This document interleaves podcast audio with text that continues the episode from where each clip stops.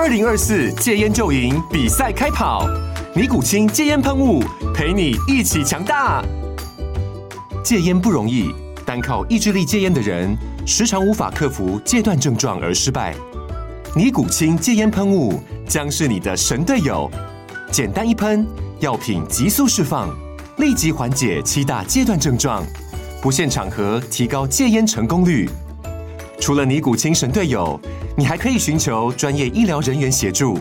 一起迈向戒烟成功之路。尼古清戒烟喷雾，用科学方法戒烟，请咨询全台各大药局及戒烟门诊。本广告由尼古清戒烟喷雾、卫部药书字第零二七八三五号提供。嘉安嘉护股份有限公司，台北市中山区民生东路三段二号十楼，北市卫药广字第一一三零三零一九零号。尼古清戒烟喷雾，相伴每个新开始。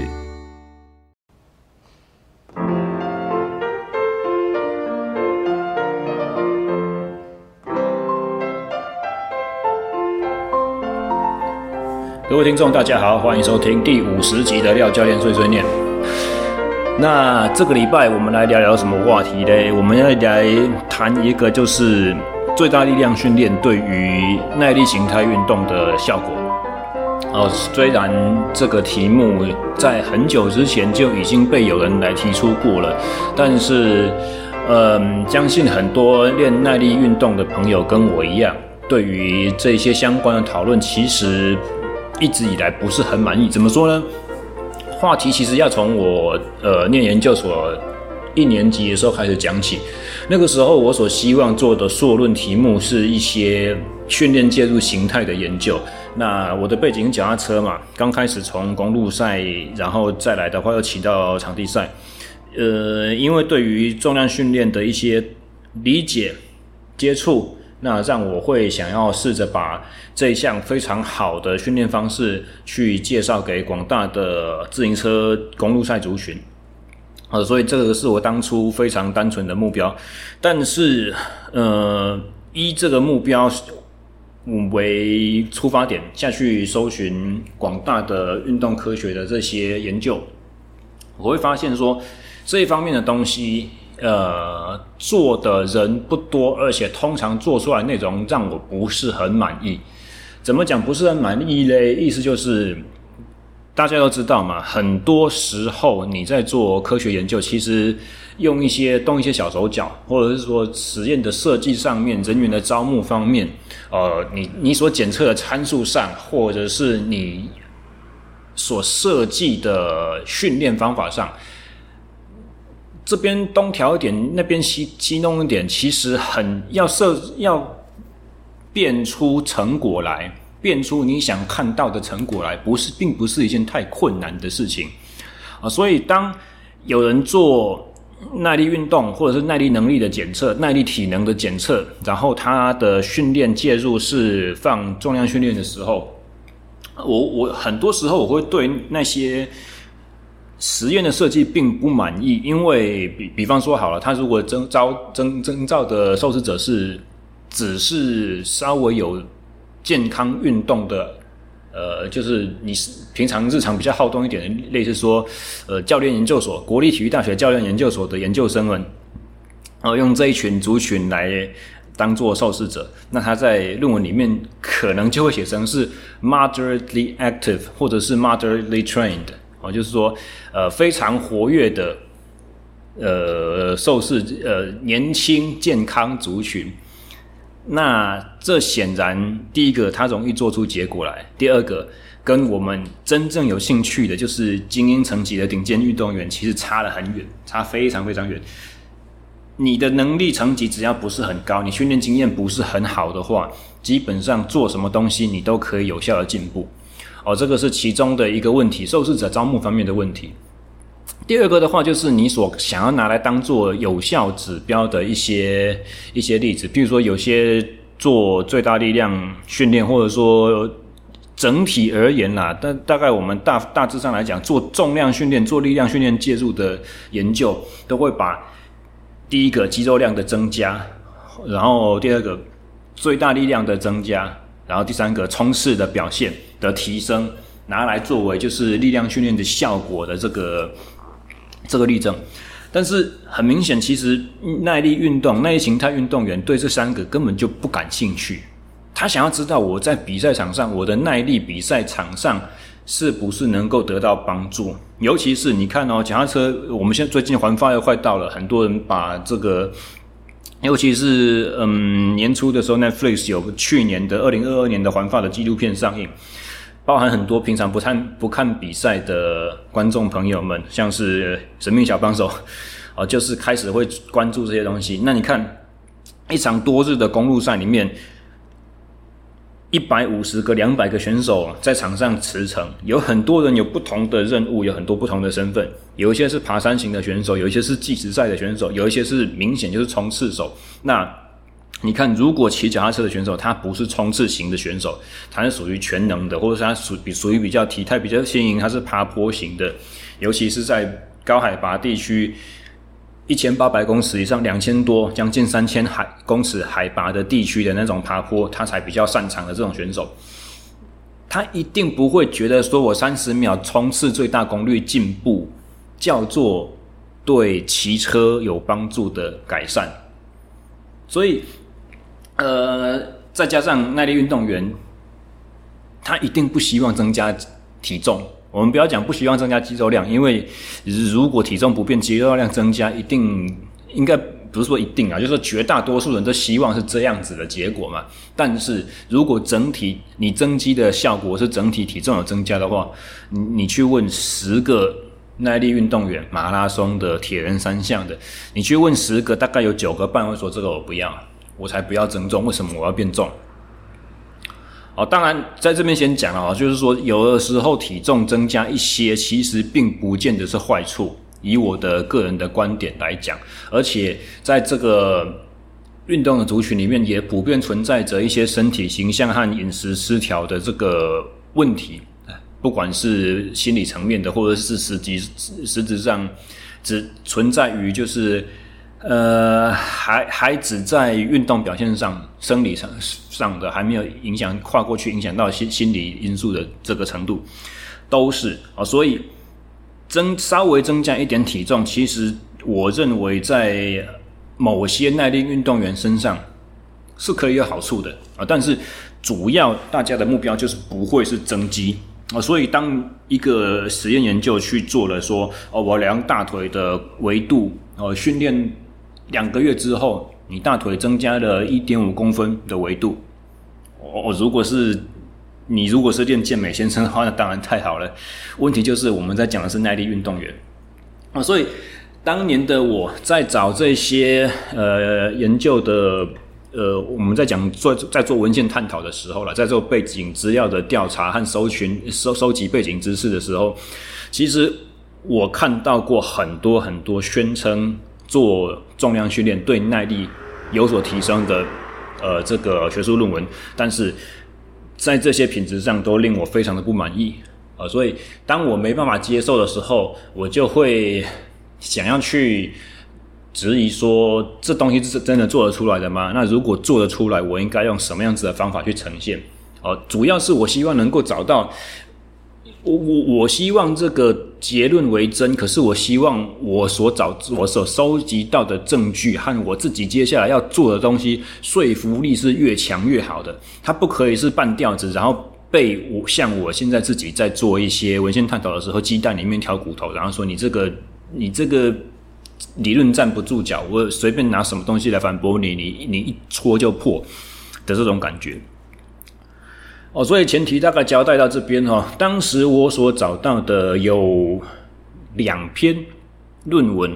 还蛮令我惊讶，就是二零零八年一个叫做 Stern 的学者，他是瑞典人，以及二零一零年哦，也是 Stern 同一个团队呃领衔主导的研究者改名了，叫做孙德的一个姓孙德，然后也是一样是瑞典人。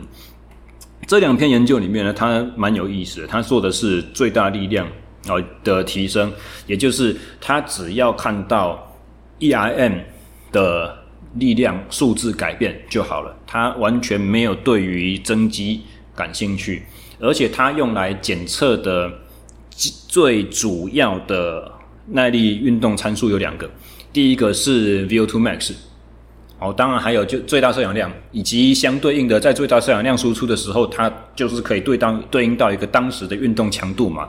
我们讲呃 PPO peak power output，或者说 VO2 max speed 或 VO2 max power，MAP maximal aerobic power 或 Maximum aerobic speed，哦，就是我们在这最大摄氧量的时候，因为它是用跑步机或脚踏车渐增，一阶比一阶强哦，一分钟增加一点点强度，慢慢增上去，增到你挂掉为止的时候，所以我在做测 VO2 max 的时候，同时就可以测到这个最大运动强度的值啊，所以这两个值是其中一个指标。另外一个指标的话是什么呢？就是把我们检测出来的这个 MAP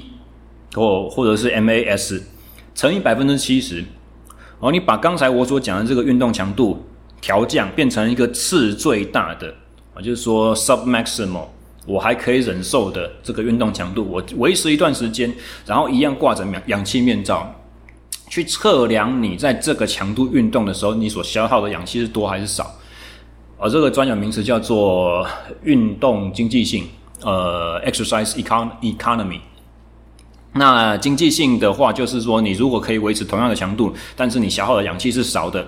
就代表运动经济性高。为什么？因为你身体的需氧量少，就代表你的心肺负担是较较低的。你可以用比较少的，你你你的生理系统可以用比较小的负担，比较小少的负荷，但是你可以输出一样的机械功，大概是这样子的概念啊。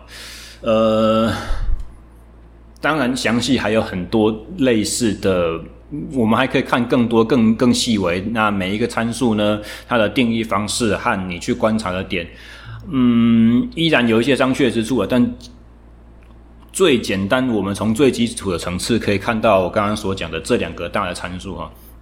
那二零零八这一篇是做跑步的，二零二一零年这一篇是做脚踏车的，而且他们的选手成绩都很顶尖，都是挪威国家级的水准。哦，那个 VO2 max 的数值，你看就是基本就是六十几起跳这样子，所以绝对不是说呃有兴趣然后蹦练，然后这样有参加一点点比赛啊，有一搭没一搭，没有，他们都已经在高层级已经接受过多年的稳定的训练了。哦，那个，然后有趣的是，二零零八年的时候，他们做先做跑者，那跑者的话发现说，诶，最大摄氧量没有进步。啊，就是最大的力量训练介入之后呢，你的呃增阶测试所测到的最大最大摄氧量不会进步，那增到的阶数也相同，意思就是说达到最大摄氧量当时当下的那个运动强度也没有差别，那体重没有增加，这个是好现象哦，所以这个是我取他们研究团队的这个来当做。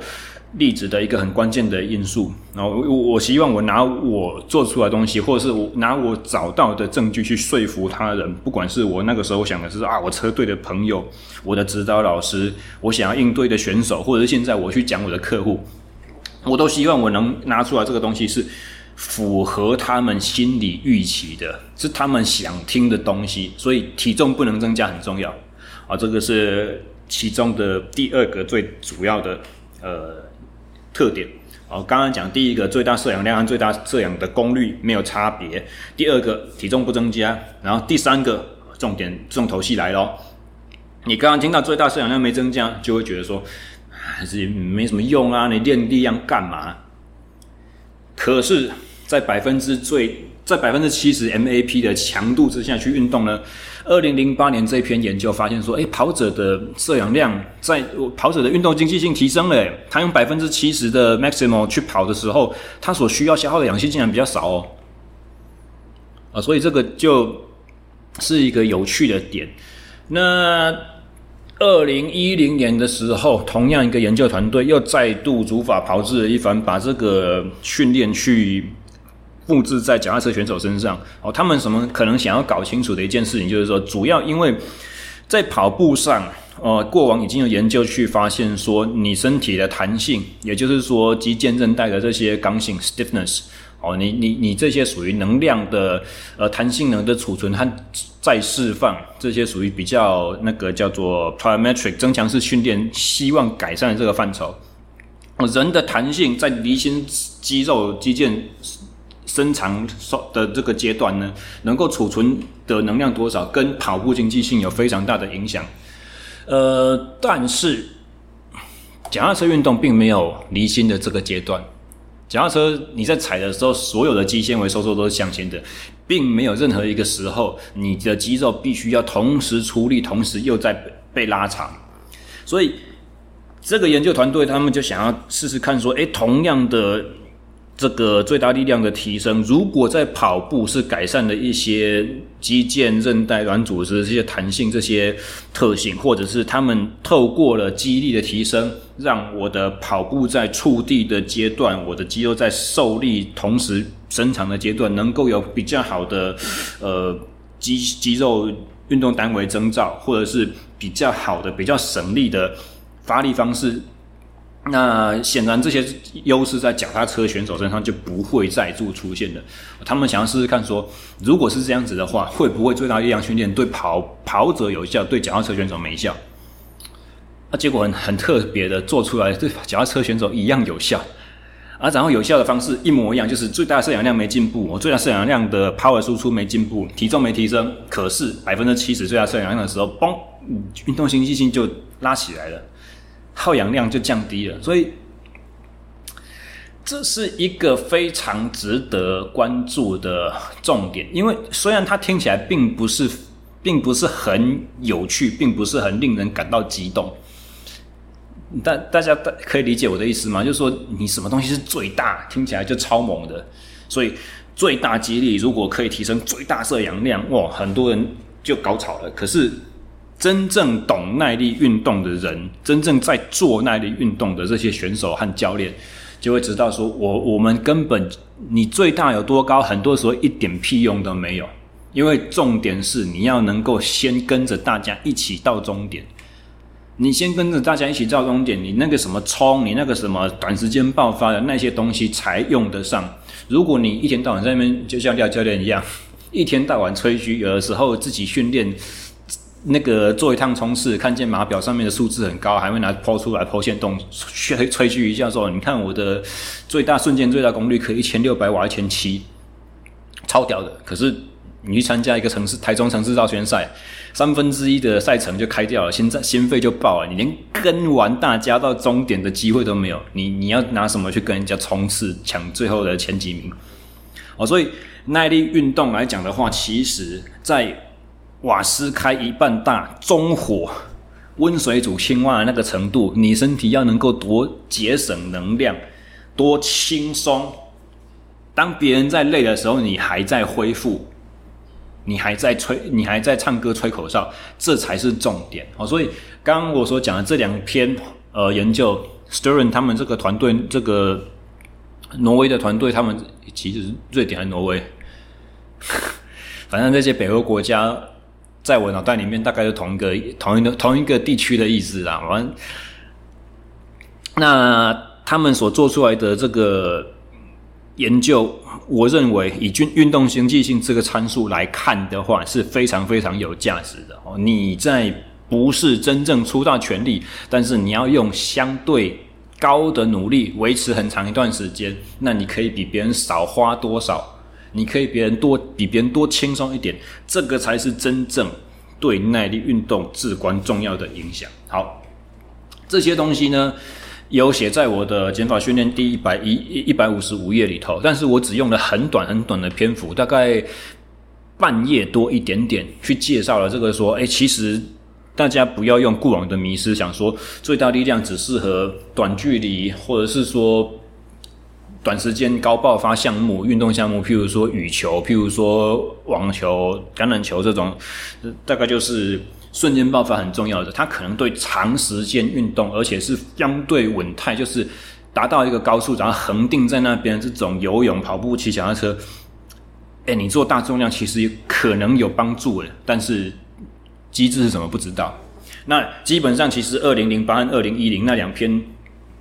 研究论文里面呢。对于机制的探讨和解释也依旧不太清楚。他们有，他们有提出一些可能的原因，他们作者群认为可能的原因，但是因为这些背后的可能机制在呃研究本身里头哈，并没有去并没有去进一步的观察和验证，所以也一切也也属于可能啊。再加上你们看我刚刚所讲的，他们自己团队在呃推敲自己前面做出来的这个实验结果的时候，还有点好像打了自己的脸一样那种感觉。其实意思就是说，他们想要去验证一个机制是否为真，也就是说，最大力量对于。呃，跑步、蹬地、踏地、吸收冲击那个离心的阶段，它的关键因素是不是在改善这一块？啊，结果把离心的这个部分拿掉了之后，去做脚踏车选手，发现靠腰一样有效，所以有改善归有改善，可是改善的地方好像不是我以前所认为的那一块。呃，基本上这个就是做科学的这真正的。精神嘛，哦，你你怀疑一个原因，然后你设计一个新的实验去试试看看，到底是不是因为这样子？那发现了，不管是还是不是，都是很有价值的发，呃，都是很有价值的那个进展嘛，因为可以决定我们下一步要往哪里走。好，那距离我这本减法训练写完也快要两年了哈。超过一年半了啦，我我我我写完是二零二二年的一月二月那个时候，然后二零二二年的七月上市的嘛，哦，开卖之后至今大概快要满一年了，也也二刷可能大概也快卖完了，即将三刷。好，那距离写这些原稿的时间已经过了大概三四年以上的时间。我当时所写说，对于机制不清楚这件事情，最近我自己在开课，我在开讲座课的时候，我又重新把这些东西拿出来说。那为了要拿出来说，我又想要说，嗯，三四年前的知识了，不想有没有更新。所以最近啊，我又重新的把呃 Stern 这两篇文章拿出来，看看有没有后续进展。怎么看呢？最简单的方式，把他们。丢进线上的这个科学文献资料库，然后通常大家都很喜欢吹嘘说我的文章贡献度多大，影响度多大嘛，这么多，对不对？那你会你会很在意说，哎，我写出来的论文有多少人看，有多少人引用？哦，所以这些资料库大概在右边都会有一个 cited by，就是被多少的研究团队，被多少篇的学术论文引用。你那个 cited by 点下去，后面就噼里啪啦出现一大堆。哦，所以我就去找 cited by 这个，呃，用 cited by 的这个功能去抓这两篇研究后续还有没有什么新的进展，不管是别人的团队、别的国家、其他不同大学，还是一样他们自己挪威那个理工科技大学那的那一批原班人马，他们在做的东西有没有新的？当他有新的时候，他他回来看旧的，他就会引述说：“哦，当初这一些人写的是什么理由啊？我们现在是等于重新复制他的结果，或者是进一步印证了当时他们的想法，或者是我把把我们把他什么东西都推翻掉了。总之，用 cited by 这功能很好用了。我的意思就是这样子啊。不过刚开始的时候哈，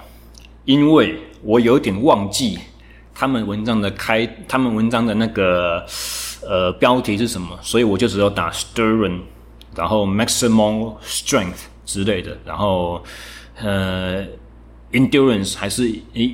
exercise economy 什么之类的，我这种关键字就丢进 Google 里面乱找，结果有点糗，你知道吗？我找到一篇二零零二的，诶，二零零二哦，比二零零八年更早哦，所以等于说我当初在写书的时候，我其实还忽略掉了一些在那时候就已经存在的线索。那么，二零零二年这一篇很好玩，它是一个叫做 Ostras，然后它三个作者的 Ostras，然后 Helgerud 还有 Hoff 三个人所做出来的。你们听这三个姓氏的发音呢，是不是很像，也很像那种北欧维京海盗的姓氏，对不对？还真的呢，他他们这个研究团队就是后来 Stern 几乎同一个团队啊，因为 Stern 他们写的论文有好几个作者，其中一个作者就是挪威理工科技大学。那二零零二年这一篇，他他是做滑雪的，他们三个作者就都是挪威理工大学的那个学者这样子。他们做滑雪做什么呢？他们看的是那个呃上肢上肢下拉的那个最大力量的训练。他们他们用百分之八十五的 ERM 去训练那个躯干特定角度和双手，他们他们用了一个滑轮下机器啊，但是做了一点点改良，把人的坐的位置，一般滑轮下拉我们都是呃坐在正下方嘛，他们把人的椅子往后调调拉很远很远哦，让选手在拉的时候基本上上半身有一点点趴，然后手是斜前方上举四十五度角，就你想想看，有想象有人在。健身房里面做那个直臂缆绳下压那种动作哦，他们就是把滑轮下拉的动作改良成这个角度，然后一样去做最大力量的训练。要干什么呢？他们想要去做一个叫做 double pole，就是滑雪的时候，越野滑雪选手啊撑雪杖的时候的一个撑的方式，双手一起往下跺哦。你们看那个最近很最近几年很在健身房里面很夯的那个 Cybex。呃，不是 Cybex，那个 Concept Two 那个品牌有没有滑雪机啊？那两只绳子有没有？两只手把连着绳子，站姿往下滑，就是那个基本款的动作哦。这是 Double Pole 是其中一个呃关键动作。好，他们要练这个动作，他呃，然后去测量说滑雪选手在功率计，就是滑雪专用的功测功仪上面，哦，去去做滑滑行，然后也是一样去看。最大摄氧量有没有提升？然后那个哦，在次最大的条件之下，氧气的消耗量有没有减少？哦，所以等于是同一票几乎是完完全全一模一样的戏码，换汤不换药了。就是二零零二他们这一篇，他们这一批学者奥斯兰所主导的，先做滑雪选手，然后二零零八做了跑步选手，然后二零一零年又做脚踏车选手的意思。你看，全部都是高层级的耐力运动员，只是不同的运动的形态。那二零零二年这篇，对我个人来讲是一个新的发现啊，虽然它时间轴上面是比较早哦。这个学者他们的发现跟后面那两个类似，就是一样，在次最大前提之下，耗氧量降低了，那，最大摄氧量没什么提升，不显著啦。哦，虽然他这一篇是有提升的，因为他们这个是准备进入到赛季前的最后几周的训练，哦，所以不管是实验组还是对照组，他们都在做一些质量非常高的这种竞赛目标为准备的这个训练调整。所以他们的最大摄氧量都有进步，但是同样的结果是在那个百分之多少的最大摄氧？哦，其实没有，这这一篇它是在那个无氧阈值，啊，也就是我们在我们所说的那个呃黄区和红区中强度区间和高强度区间中间那个交界线，在这个无氧阈值的运动强度底下，摄氧量是不是可以有降低？然后跟后面的比较不一样。它是用第一次，它是用前侧的无氧阈值，后侧同样一个客观的绝对强度去做。它不管你后侧的进步无氧阈值有没有提升了，它就先拿前侧那个来做就对了。啊，反正很多的细节，大家有兴趣的话，可以去用这个关键字去搜寻哦。我会把相关的作者和年份写在这一集节目的那个节目说说明栏位里面哦。你们有兴趣的话，自己去查找，自己去看。那。二零零二年这篇比较关键的，就是在于说，他们滑拉滑雪机的动作，最主要的滑频没有改变，而且这个滑频呢是让选手自己去选定的，并不是他们的要求。哦，在测验过程中，他们就跟选手说，照你平常训练的习惯去做就对了。哦，所以滑频是没有改变的，但是在滑频没有改变的前提之下呢，实验介入的这一组滑雪选手，他们在撑雪杖，双手同时同步往后下拉这个动作，瞬间最大功率提升了，然后瞬间最大速度也提升了。也就是说什么呢？他一样，譬如说一分钟，我随便乱讲，一分钟撑滑雪杖三十次好了，一样是撑三十次，你看起来好像没有变快，可是你真的只去去分析每一次撑雪杖这个动作。执行最大训练、最大力量训练之前，和有练完最大力量期间之后，他每一下，你你就可以想象，他好像每一下都撑得可以撑得更有力这种感觉啊。所以当时他们所提出的解释就是说，哦，因为在这种力量的产生的过程，你的 RFD 的提升，让你可以每一下都是可以撑得更有力。所以当肌肉在收缩的瞬间和就是滑频不变的条件之下。肌肉需要全力收缩的那个期间变短了，放松的期间变长了。好，你可以这样去想啊，就是说，呃，那个如果我肌肉收缩开始到力量真正产生制造出来，这个有一个小小的时间延迟。那么透过最大力量的改善之后呢，你 RFD 提升，这个延迟就会缩短。那既然这个时间可以缩短，如果我的撑血杖一定是在动作的某一个行程哦，肩关节某一个角度必须要来到最大的输出的时候，那我就可以比较晚开始撑，然后比较好、比较早收力的感觉。这样听懂吗？好，所以一样是一分钟撑三十下滑雪杖的话，平均两秒钟一下，两秒钟一下。啊，原本还没做力量训练以前，你撑雪杖真正要在这两秒里面需要出力的时间可能是零点五秒，经过训练之后可能变零点三秒。哦，所以原本可以恢复的时间是零一点五秒，现在变成一点七秒。那当你可以恢复、可以放松，肌肉没有在出力、在紧的时候。其实，你的作动肌群、你的消耗的氧气，或者说你的能量的运输、你的废物的输出，这些都会有比较充足的时间可以去进行啊。也许是因为了这个原因，所以才造成了说，哦，在一样的强度输出之下，我可以用比较少的生理资源去维持这样子的感觉啦。好，所以。基本上，二零零二年那一篇他就已经曾经提出过这样子的机制解释了。那同一个机制，同一个机制的解释，大概在二零一零年那一篇脚踏车的运动，呃，研究里面也是有，也是有同样这被拿出来说了。好，这个是前面的。那当我点 cited by 之后，后面再发生了什么事情？我所希望看得到就是针对这些机制的解释或者理清更加的明确化。那比较可惜的是没有，我我我没有找到，至少在这两篇被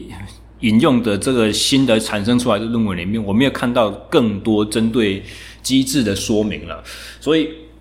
也就是说怎么样呢？我们只知道说它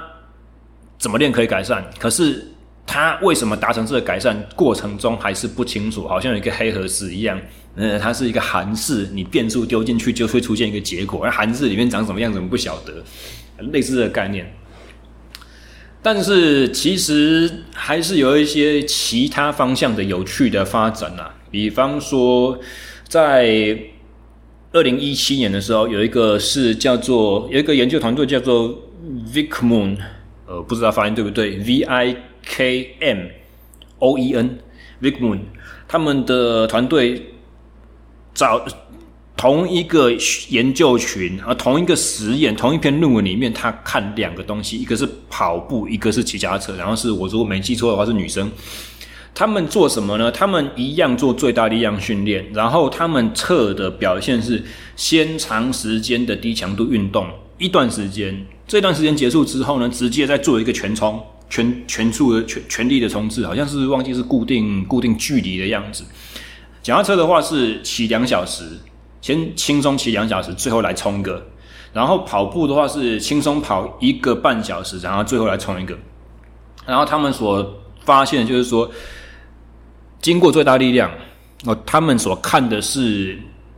稳态之后的最后冲终点那个感觉。哦，所以。大家有发现吗？前面我们在讲那几篇研究都是说，我们在看前面稳态的时候发生什么事情，有没有比较省力，有没有比较省省你的耗氧量。那二零一七年这个 Vikmoon 他们的研究，他们是看说前面省力的部分我不管了，我就是让他们全部都做一模一样的事情。我要看的是最后那一发，哦，有练最大力量的人是不是真的运动表现增加？哦，结果当然你们猜得到，有练最大力量，这个最后冲的那个表现都提升了。哦，所以这个是二零一七年他那一篇做的事情。然后二零一八年有一个 Berg 的团队，他做了一个我觉得非常有意思的东西。然后如果是当年，虽然当年我念研究所不是二零一八年，可是我的意思说，如果这个东西在当年有有人做，然后有被我看到的话，我根本就不会在意，我根本就不会有兴趣。为什么呢？他是做握力。他是做握力的最大力量训练，然后他看什么改善呢？看前手臂持久运动的时候血流量的需求有多高。那这个重点就来了，就是说，呃，其他的研究都有做出哦，什么运动经济性改善之类这种东西哦，我们都大致上已经知道结果会怎样啊？你干嘛针对前手臂的小肌群去看这些东西嘞？哦，Berg 他们团队所提出的解释很简单，就是他们想要知道说，因为摄氧就是血液的氧气动力学这个东西，它受很多不同的因素所影响，包含什么？包含呃，其其实我们之前。前不久的那个节目才讲过，心脏、心心脏的这个心跳速度，每一跳所输出的血流量和局部的动静脉氧血氧差，这三个是共同决定运动当下的耗氧量多高。所以，当你前面做的都是脚踏车。都是跑步、滑雪。滑雪虽然好像我只有练上肢，可是真正在滑雪功率计上面测的时候，上肢、下肢是一起动的。你滑雪的时候，脚是也是要踢那个雪雪橇啊，所以全部都是大肌群的，全部都是可以吹到吹到你的心肺耐力的极限，所以。二零一八年握力这个研究，它的重点就是在于说，我的训练我不希望有就是心脏方面的中枢系统系中系统性的那个体循环系统在中枢方面的影响。我希望看看说，最大力量能不能只有在局部小肌群的这种东西上面也可以产生改善。那结果也真的改善了。他他用的方式是用百分之五十的那个最大力量，然后大概五公分左右的行程吧。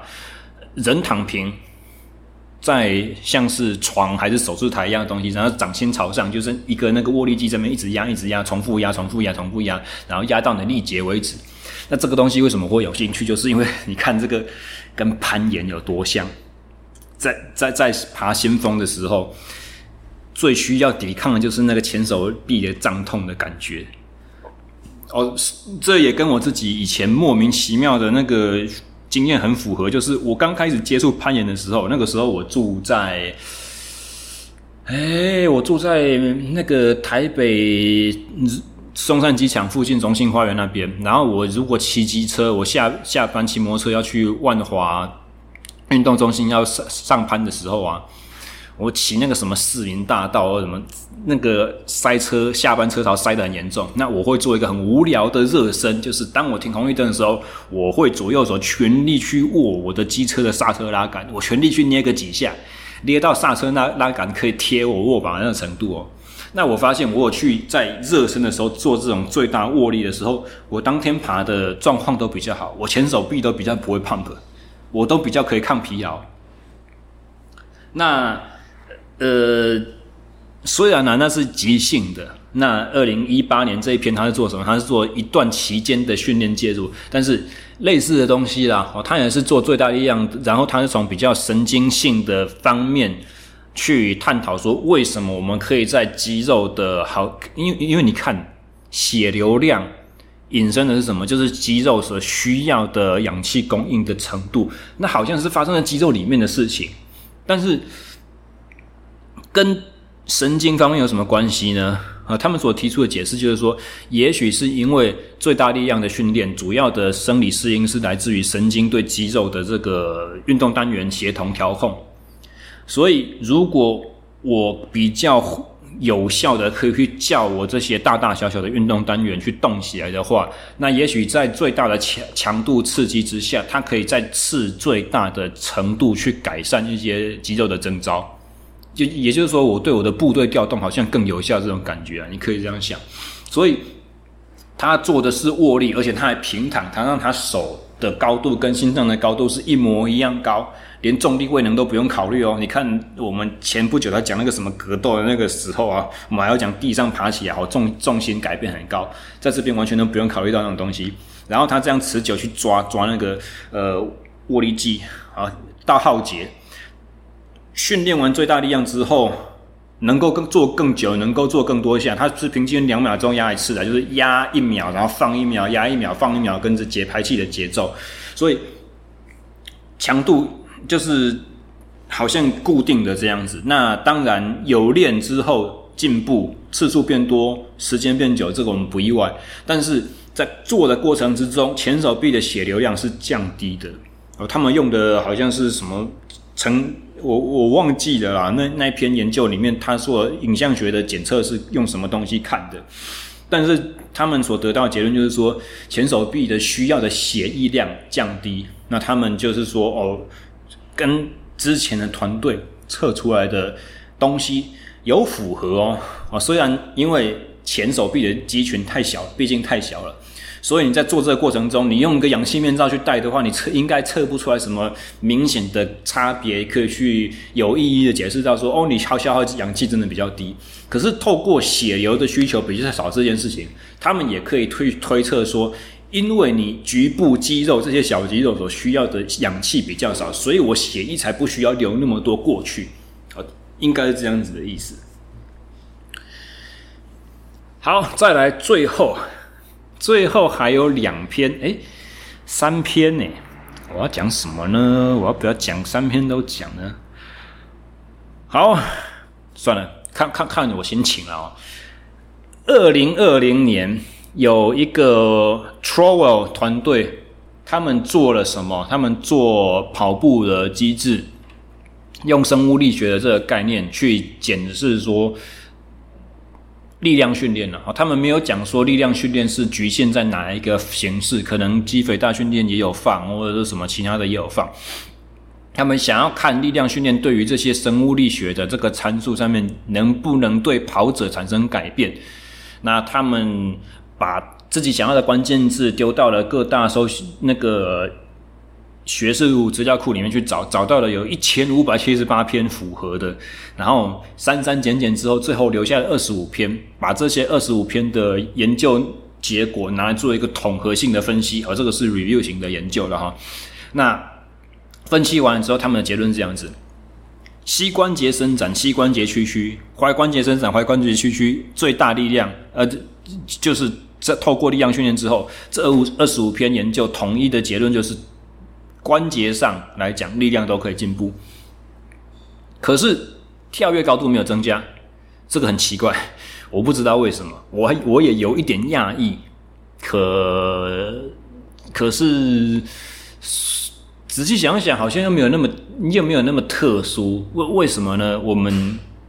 以后有机会的话，算了，不是以后有机会，接下来我会开一个。跑者的激励训练课程，你你们如果来报课程的话，课程里面我会提出我的想法和解释。好了，节目最后面会讲更多的有关的课程讯息。先说力量都提升了，但是跳跃的高度没有提升。然后他们也发觉，就是说，从我这个团队啊，发觉说，力量训练的结果对于跑者的步幅和步频都不会产生任何的差别。这个就很有有点特殊了，就是说，一般我们会觉得你的力量提升了，你的跑姿有可能会更更怎么讲，更 powerful。你可以用这个形容词来讲，也就是说，同样的跑速来讲的话，你也许呃跨步的步距会更大，你的膝盖可以向上抬得更高，你会从原本比较有点像小步跑，变成有点像田径的中距离跑者在操场上这种。大跨步，或者甚至有点像偏短短跑选手那种跑姿一样的感觉，可是实际上他们步幅和步频在同样的速度之下，训练前和训练后都没有改变。所以乔宝他们这个团队的呃意思就是说，他们的结论认为说，重量训练对于跑者来讲能不能产生实质上的运动表现提升，有待商榷。他们他们讲的很保守，他们说我们觉得练重量可能诶。持保留态度了，不一定有效了哈。这个概念，所以你们看，一样是在运动科学的领域，一样是探究力量，一样是针对耐力运动员。你用不同的方式，你看不同的参数，你用不同的方法去解读，你可能就会得到很不一样的结论。像是我刚才讲了那么多篇，都说哦，做重量训练好棒棒，对耐力运动可以提升。那这这边就有一个，他分析二十五篇别人的研究之后，他说重量训练没用啊。你对跑姿又没有改善，那你对跳跃高度也没有改善，你弹性也没改善，然后你的那个动作的特征也没有也没有差别，那你纯粹去做什么膝伸展、膝屈曲这些，纯粹是力量素质上面提升，嗯，我又对这个又没没有兴趣，他对跑步没有效啊，所以这个是有一点像我节目刚开始所提出的，我当年的疑惑。你做完重量，你举铁片的举的当然比较多片了，可是实质上有没有转移效益？有没有训练效果的转移？转移到你真正的专项区块上面，我们打一个问号，不知道。哦，这个是二零二零年的 Towa 这篇研究。呃，那么最后我们再讲一个好了，二零二二年，呃，Ihara。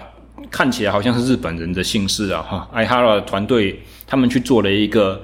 呃，也是一样，针对跑者的，也是一样回回顾，就是 review 性质的研究。他们总共 review 了二十二篇，他们比什么呢？他们比大重量训练和增强式训练。而，所谓增强式训练就是有一点，呃，你想想看，跳栏架或者是跳箱那种，会有快速的离心收缩，然后在收离心结束之后，没有任何的延迟，马上再接一个向心。哦，这个就是所谓的呃肌肉的牵张收缩循环 （SSEG 转所介入到的。哦，我们会讲弹震式的训练，或者是国内一般翻都翻增强式啊，其实这是一个。你的翻译方式，这个我觉得是对字义上面的理解错误。为什么呢？因为 plyo 和 metric 这两个字根，呃，在希腊文里面，plyo 是拉长的意思，呃，增加的意思，那 metric 是长度，增加长度，不晓得为什么就翻到中文就变成增强。他们可能觉得说练这个很强很猛，你会能力会提升。可是 plyometric 这个字眼。真正的意思就是离心收缩。你看长度增加，我在出力的时候，我肌肉整体单元，肌肉包含肌腱在内，整个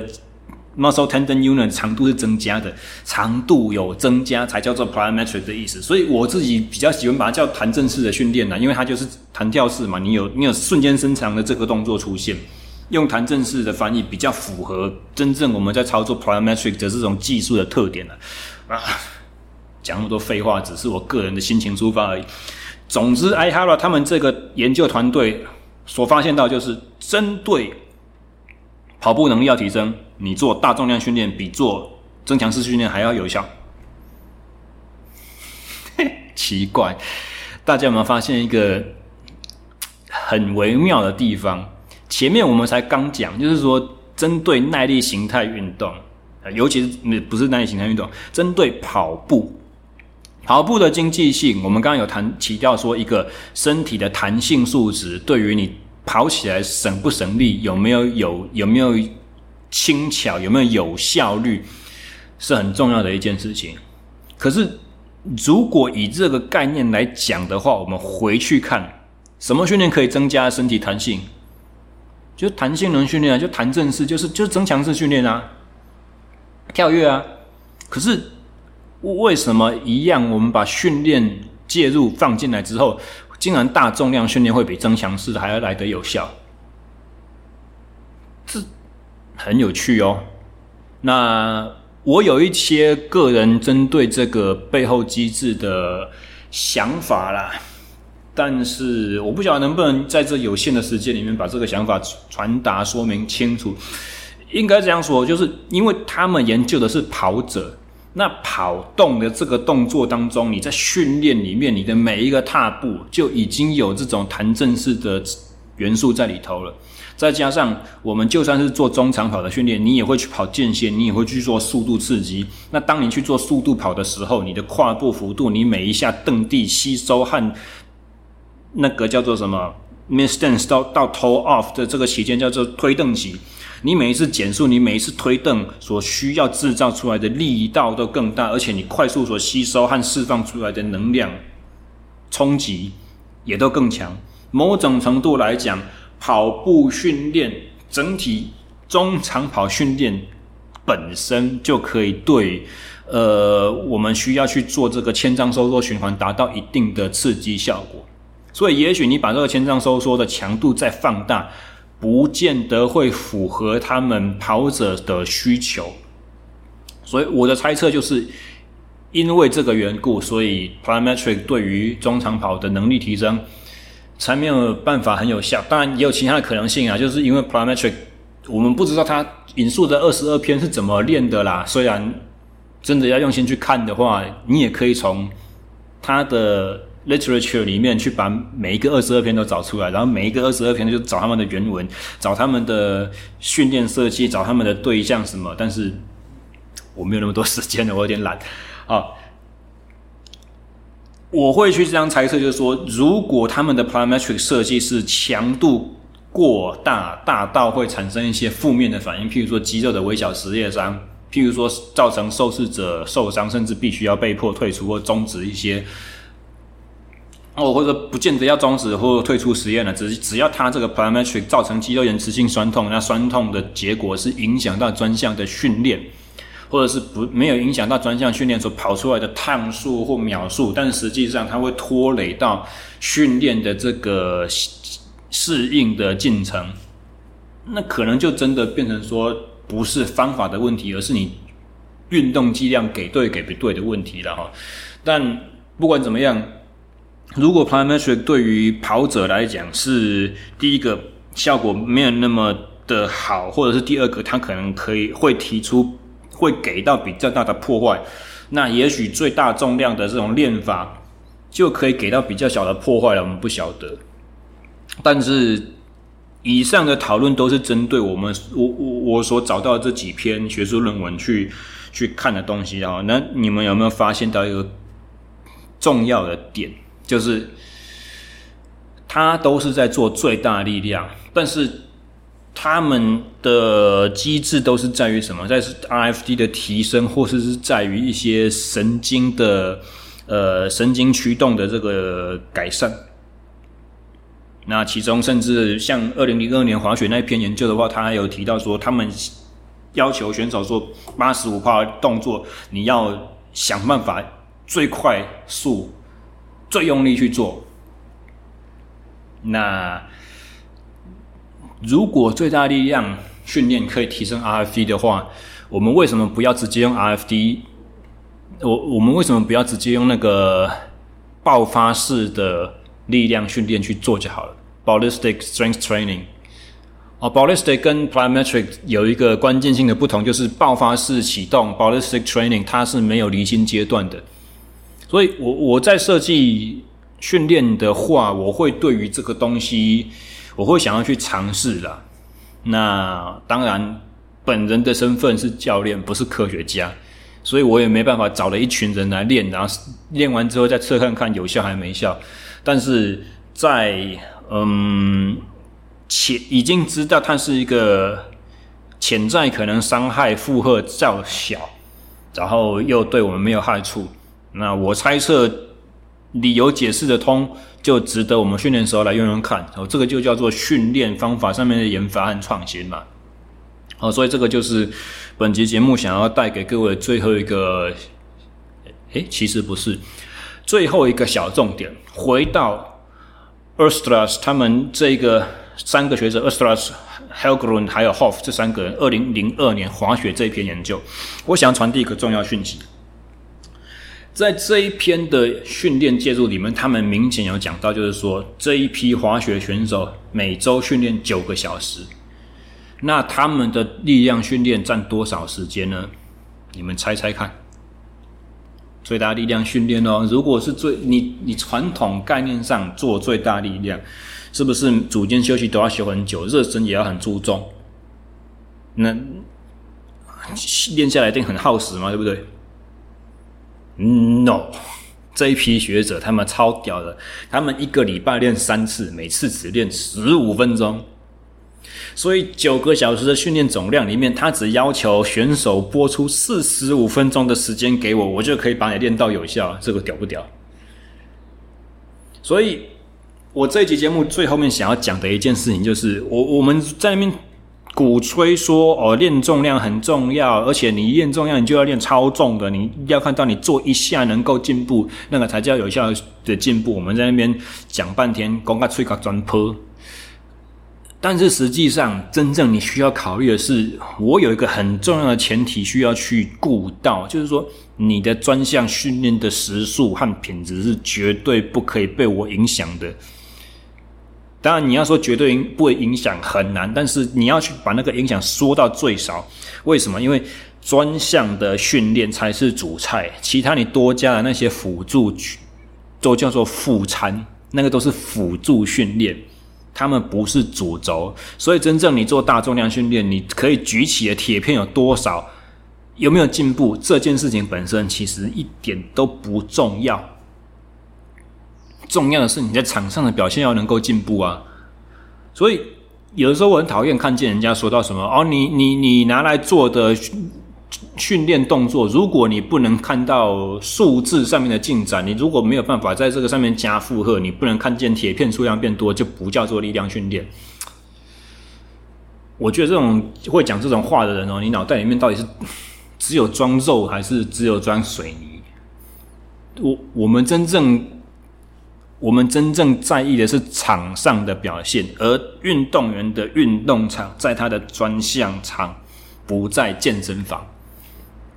所以，针对尤其是针对耐力性运动的选手们，你给他设计什么样子的重训课表，耗掉他多少时间，耗掉他多少体力，就非常的重要了。你不要去影响到他专项训练的发挥。不要去训影响到太大的严重的影响到他专项训练的品质和时数，你不要跟他抢他的资源。这个资源不管是训练时数方面的资源，还是恢复时所需要时间的资源，都是一样的。哦，你对他原本就已经，人家都已经练多久了，练多少年了，才到了这个水准。你你要先把他现有东西先顾好。不要去改变到太大，然后接下来才说我们加什么东西进来可以让你突飞猛进，对不对？连卖药的广告都知道说，先求不伤身体，再讲究效果。训训练其实也是一样啊。训练为为什么我写书要写减法训练？因为我认为训练不是加法，不是你东加一个，它的这个效果就会出了出现，然后你西加一个，这个效果就会出现，然后你加 A 和加 B，你的。训练效果呈现就会变成 A 加 B，没有这种东西。你你人可以人承受容纳的总负荷量是有限的。你加一个东西进来，你可能就要把另外一个东西原有的东西给减掉了。所以，当我的野心很大，当我想要很多能力都进步的时候，你要把什么从你的训练课表里面割舍？你你规划了一大堆东西，A B C D E F G。最后真正要塞到一周只有七天，然后你如果休一天的话，一周只能练六天。你到底要减掉哪几个才是？那个才是真正的高超的地方。好，所以本期节目大概就聊到这里了哈。那么针对跑步这方面的话，七月九号和七月二十三号，我会在分别在台中、乌日还有台北的。呃，大安森林公园附近会开设一场讲座课程。那讲座课程的话，叫做不同距离项目跑者的周期化力力量训练设计。哦，里面会谈到更多相关的东西。刚才我们都讲了很多理论了，这一堂课也会是理论课，但是会有更多的实际应用案例。哈，六月十八号，我们已经在台北开了师大的公馆分校开过了第一场哦，呃。真的是大受好评。我我平常廖教练不太吹嘘自己的，我不太讲那些很很夸张的销售话术。但是六月十八号这一场，真的大家好评不断哦，而且招生的呃群众的 demographic 那什么来的人啊，他们的能力分布众生群像，真的也非常的符合我当初在写。就是招生文案的时候写到的东西，我我说你不管是跑什么距离的，你不管练了几年，你不管你成绩好还是成绩很烂，你你你你是跑身体健康开心的，还是你是一心一意就想要渐渐念念突破自己的能力瓶颈，达到一个伟大目标的的实现，都可以来。这堂课绝对都可以符合你的期待，你都可以在里面学到东西。那我在课堂里头呢，大概理论讲解只花一半时间，然后实际的嗯周期设计的分析，我会再花剩下的一些时间，然后最重要的后面才是大家的提问。那六月十八已经做了一个开头的尝试，真的反应不错，我非常的我非常的开心，也非常的满意。接下来七月九号，哈，台中五日曼斯会所教室，还有七月二十三号在台北的森林跑站，来会有各个各在一个场次哦。报名的呃资讯也同样的话会附在我们的节目说明栏位，有兴趣的听众们欢迎参考。那以上就是本周的全部内容，我们下个礼拜再见，大家拜拜。